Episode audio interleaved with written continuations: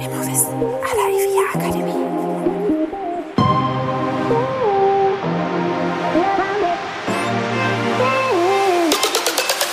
Herzlich willkommen bei Immowissen à la IVIA Akademie. Wir servieren Ihnen kuriose Geschichten und knallharte Fakten aus der Immobilienwelt.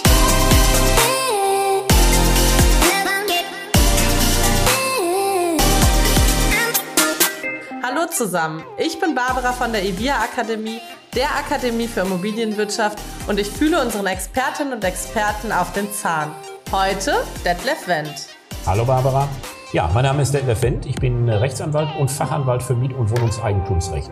Ab und zu schreibe ich noch mal den einen oder anderen Artikel und habe früher Spiele erfunden und versuche das heute auch noch. Hi Detlef, schön, dass du wieder bei uns bist. Hallo Barbara. Heute drehen wir den Spieß mal um. Und zwar habe ich dir mal was mitgebracht, sonst bringst du ja immer diese tollen Fälle mit. Und zwar wohne ich schon seit ich ausgezogen bin zu Hause, also bei meinen Eltern ausgezogen bin, zu Hause habe ich immer noch, ähm, in Mietwohnungen. Und da begegnen einem ja so die ein oder anderen Sachen in den Mietverträgen, die schon irgendwie auch so ein bisschen kurios sind teilweise. Manchmal auch gefühlt sehr veraltet. Also ich, äh, ja, habe da also einiges erlebt und ein Ding, was ich da hatte, ist ein Zusatzblatt gewesen. Das hieß sonstige Vereinbarungen. Klingt schon mal schön, oder? Haben wir eigentlich in vielen Mietverträgen. Immer am Ende steht so eine Spalte oder eine Rubrik sonstige Vereinbarungen. Da schreiben viele Vermieter gerne handschriftlich was rein. Und das sind dann immer so Sachen, die denen Sorgen machen oder was, oder wo die schon mal Erfahrung hatten, weil den Eindruck hatte ich, dass sie da so alles aufgelistet haben und die schon mal schlechte Erfahrungen gemacht haben. Und dann äh, haben sie sich mal abgesichert, dass das nicht nochmal passiert. Ja, gute Idee. Ähm, wahrscheinlich je mehr da steht, desto mhm. schlechter waren die Erfahrungen, die die gemacht haben. Hm? Also was bei mir jetzt da zum Beispiel drin stand, ein Wohnungsschlüssel wird aus Sicherheitsgründen bei dem Vermieter hinterlegt. Ehrlich gesagt, ich bin darüber gestolpert und dachte, das kann doch nicht sein. Wieso behält der denn Wohnungsschlüssel? Darf der das? Ich vermute ein privater Vermieter. Ja. Keine Wohnungsgesellschaft. Nee, genau. Wohnungsgesellschaften haben selten Angst in solchen Fällen. Aber private Vermieter haben tatsächlich manchmal die Sorge, wenn da mal ein Wasserrohrbruch stattfindet oder irgendwas passiert, wo sie rein müssten mhm. und du mhm. bist gerade unterwegs, einkaufen, arbeiten, in Urlaub und dann können die da nicht rein und da schlafen die schlecht. Mhm. Und dann schreiben die sowas rein. Aber also dürften die, nehmen wir an, ich hätte einen Rohrbruch, dürfte mhm. dann mein Vermieter einfach sagen, okay, hallo, ich spaziere jetzt einfach rein? Wenn du einen Wasserrohrbruch in deiner Wohnung hast und bist nicht da und da läuft das Wasser raus und jemand sieht das, dein Vermieter, dann ist es nicht nur so, dass er da rein darf, dann ist es sogar so, dass er da rein muss. Okay. Denn er mhm. schützt ja nicht nur sein Eigentum, sondern auch dein Eigentum. Mhm. Ähm, jetzt äh, muss man allerdings auch berechtigterweise fragen, wie viele Wasserrohrbrüche gibt es eigentlich so in der Bundesrepublik am Tag? 100.000 Stück oder eher weniger? Ähm, ich weiß nicht, ob du schon mal einen Wasserrohrbruch in deiner Wohnung hattest. Ähm, also ich hatte mal so ein ganz, ganz mm. mini, da ist die Muffe gerissen, mm. so hieß das, mm. im Waschbecken an der Küche. Aber hielt sich in Grenzen, es, ne? Ja, das ist wirklich in, keine Ahnung, am Tag ein paar mm. Tropfen rausgetröpfelt. Mm. Also grundsätzlich ist es so, dass die herrschende Meinung der Gerichte und der Mietrechtsliteraten die Meinung vertritt, dass der Vermieter nicht eben für solche ja, Sonderfälle, also in Anführungsstrichen, für alle Fälle, in Anführungsstrichen behalte ich meinen Schlüssel ein. Das darf er nicht tun. Ja, mhm. ähm, gibt genug Gerichtsentscheidungen, die das bestätigen. Also grundsätzlich ist der Vermieter nicht berechtigt, einen Schlüssel einzubehalten, sondern im Gegenteil eher verpflichtet, dir als Mieter alle Schlüssel zu geben. Also das heißt, ich kann davon ausgehen, dass er auch, also ne, egal jetzt mal, ob so eine Vereinbarung besteht oder nicht, er darf gar keinen behalten, im Prinzip erstmal. Grundsätzlich nein, sagt die herrschende Meinung. Jetzt gibt es natürlich in deinem Fall eine kleine Besonderheit. Mhm. Das ist eine Zusatzvereinbarung, handschriftlich auch gemacht. Und wenn man zum Ergebnis kommt, dass das nicht eine Formularvereinbarung ist, die der ganz, ganz oft gemacht hat oder macht, sondern eine wirklich mit dir ausgehandelte individuelle Vereinbarung ist, dann gibt es Stimmen, die sagen, das ist wirksam oder das kann wirksam sein. Das heißt, ob in deinem Fall diese mhm. Klausel wirklich, wirklich wirksam ist, müsste man im Einzelfall überprüfen. Und ähm, wenn ich dir vielleicht noch ein bisschen ähm, Hoffnung nehmen darf, Frag drei Nehmen. Richter. Ja, nehmen, nehmen, nicht geben. Ja, nicht geben. Ich nehme sie dir jetzt mal. Frag drei Richter, kriegst du vier verschiedene Antworten. Mhm. Also von mir würdest du wahrscheinlich die Antwort kriegen, wenn ich Richter wäre.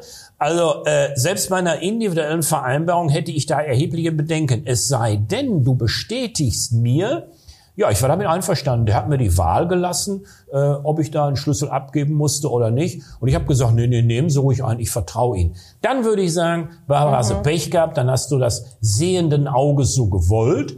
Aber wenn der dir das Ding so hingelegt hat, den Mietvertrag, und so nach dem Motto, unterschreib, friss oder stirb, dann würdest du, wenn ich Richter wäre, gute Karten haben und würde den Vermieter verdonnern, dir den Schlüssel auszuhändigen. Es gibt ein paar äh, Literaten, ein paar Gerichte, die sagen, das kann funktionieren mit diesem Schlüsseleinbehalt, aber wie gesagt, das sind wenige Stimmen. Im Prinzip ist es ja auch, ne, also mir wurde das hingelegt und dann, wie du schon sagst, habe ich die Wahl, entweder unterschreibe ich das oder ich krieg die Wohnung nicht, ne, dann gehe ich woanders hin. Und da geht man ja eigentlich auch noch nicht vor Gericht. Ne. Problematisch wird's dann eher, wenn der Am Anfang des Mietverhältnisses in der Regel noch nicht. nicht. Ne? Naja. sonst ziehe ich da erst gar nicht ein. Und problematisch wird's dann eher, wenn der dann tatsächlich mal die Wohnung betreten würde, ohne Ja, ja. Rohrbruch. Ne? Ja, ja. Das ist ja. Und dazu, ähm, zu deinem Stichwort ohne Rohrbruch betreten, gibt's auch Gerichtsentscheidungen. Das Landgericht Berlin hat mal entschieden, dass es ähm, sogar den Mieter zur fristlosen Kündigung berechtigt, wenn der Vermieter einen Schlüssel einbehalten hat und dann irgendwann mal unbefugt in der Wohnung des Mieters steht. Ja, er meint, er ist vielleicht den ganzen Tag zur Arbeit. In Wirklichkeit ist er nur einkaufen um die Ecke. Und dann sagt äh, die Ehefrau des Vermieters, hör mal, Willi, ähm, du wolltest doch schon lange mal gucken, wie es bei der äh, Vermi- wie es bei unserer Mieterin so aussieht. Geh doch mal rein, die ist jetzt zur Arbeit gefahren. Jo, mach ich mal, sagt er dann. Und dann äh, kommst du zurück vom Einkaufen und dann steht er auf einmal in deiner Wohnung und guckt sich da vielleicht die Schränke an und vielleicht auch den Inhalt. Und da hat das Landgericht Berlin gesagt, das berechtigt den Mieter sogar zu einer außerordentlich fristlosen Kündigung, was ich für völlig richtig halte. Voll, also das ist ja auch dein Schutzraum, ne, deine Ja, klar. Wohnung. Das ist ein privater Raum, der kann ja einfach reingehen. Ich halte das sogar für insoweit äh, für gefährlich, dass es ein Hausfriedensbruch sein könnte. Der kann ja einfach reingehen in deine Bude, weil er einen Schlüssel hat. Ja, wo leben wir denn? Kann ich da nur fragen. Also ich halte es nicht, ich halte es nicht für in Ordnung. Bin ich dann als Mieter verpflichtet, wenn ich jetzt in Urlaub fahre zum Beispiel, meinen Schlüssel jemanden, also bei jemandem zu hinterlegen, dass ich sage, okay, innerhalb von, weiß ich nicht, 30 Minuten, einer Stunde kann jemand kommen und aufschließen? Steht in vielen Verträgen drin, dass äh, bei längerer Abwesenheit des Mieters dieser verpflichtet ist, den Schlüssel entweder beim Vermieter oder bei einer Vertrauensperson oder Nachbarin oder so zu hinterlegen. Äh, die Klauseln werden auch äh, zum großen Teil für wirksam gehalten. Ich halte das auch durchaus für wirksam. Ähm, aber reden wir uns mal nichts ein. Ich sag mal, es gibt immer wieder Fälle, wo es äh, auch in, in kürzeren Abwesenheitszeiten, du bist auf der Arbeit von morgens bis abends, notwendig wird, dass einer reingeht. Ja, dann muss man eben halt mal die Tür aufbrechen. Und dann schaut man hinterher, wer muss es bezahlen. Ähm, Im besten Fall hat irgendeiner eine Versicherung, die es übernimmt. Ne? Ähm, aber das ist durchaus äh, richtig, dass es äh, Fälle gibt, in denen der Mieter ähm, die Möglichkeit geben muss, dass jemand in die Wohnung rein kann. Ähm, der Zweck ist eben eine Wohnung nicht aufbrechen lassen zu müssen mit diesem entsprechenden Schein. Ist ja auch ne? angenehmer. Ja, ist auch völlig in Ordnung. Und so grundsätzlich hinterlegen finde ich jetzt auch nicht verkehrt, ne, falls man sich mal aussperrt. Also es war da auch ein Argument. Ja. Ne? Ja. Das haben sich schon viele Mieter ausgesperrt und statt dann ständig den Schlüsseldienst zu rufen, wobei das dann ja auch wiederum mein Problem wäre, ne? wenn ich Sehe ich genauso. Ja, dein Problem. Ne? Ja.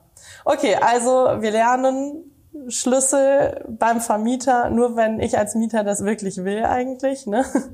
Und das individuell vereinbart wurde. Ansonsten sollte er möglichst alle Schlüssel aushändigen und keinen irgendwie noch heimlich behalten oder nachmachen und äh, genau. Und reinkommen in die Wohnung sowieso nur im aller, allergrößten Notfall. Die Wohnung stürzt gleich ein, weil das Wasser so gewaltig darunter prasselt. Ja, ganz lieben Dank dir. Du hast ja auch ein Event bei uns demnächst, das heißt Wohnungsabnahme und Übergabe. Was ist bei Einzug und Auszug zu beachten? Mitte Juli findet das statt. Da geht's auch nochmal um solche Dinge, oder? Was muss ich alles im Mietvertrag Da geht's weniger um Schlüssel, äh, obwohl äh, schöner Gedanke, könnte ich vielleicht noch mal einbauen, ja, diesen Punkt. Ähm, ja, da geht's im Prinzip darum, äh, was muss man bei Wohnungsübergabe, Rückgabe und so weiter beachten. Ne? Protokolle. Genau, und so. Protokolle, Mängelbeschreibungen und solche Geschichten, versteckte Mängel. Darum werden Auch wir uns ein kümmern. schönes Thema. Ja, ja. Ja, und wenn ihr noch irgendwie Ideen habt für Themen oder ihr Fragen habt, die wir unbedingt mal für euch klären sollen, schickt uns gerne eine Mail an podcast.ivia-akademie.de. Wir freuen uns und natürlich auch über euer Abo in der Podcast-App. Bis in zwei Wochen wieder.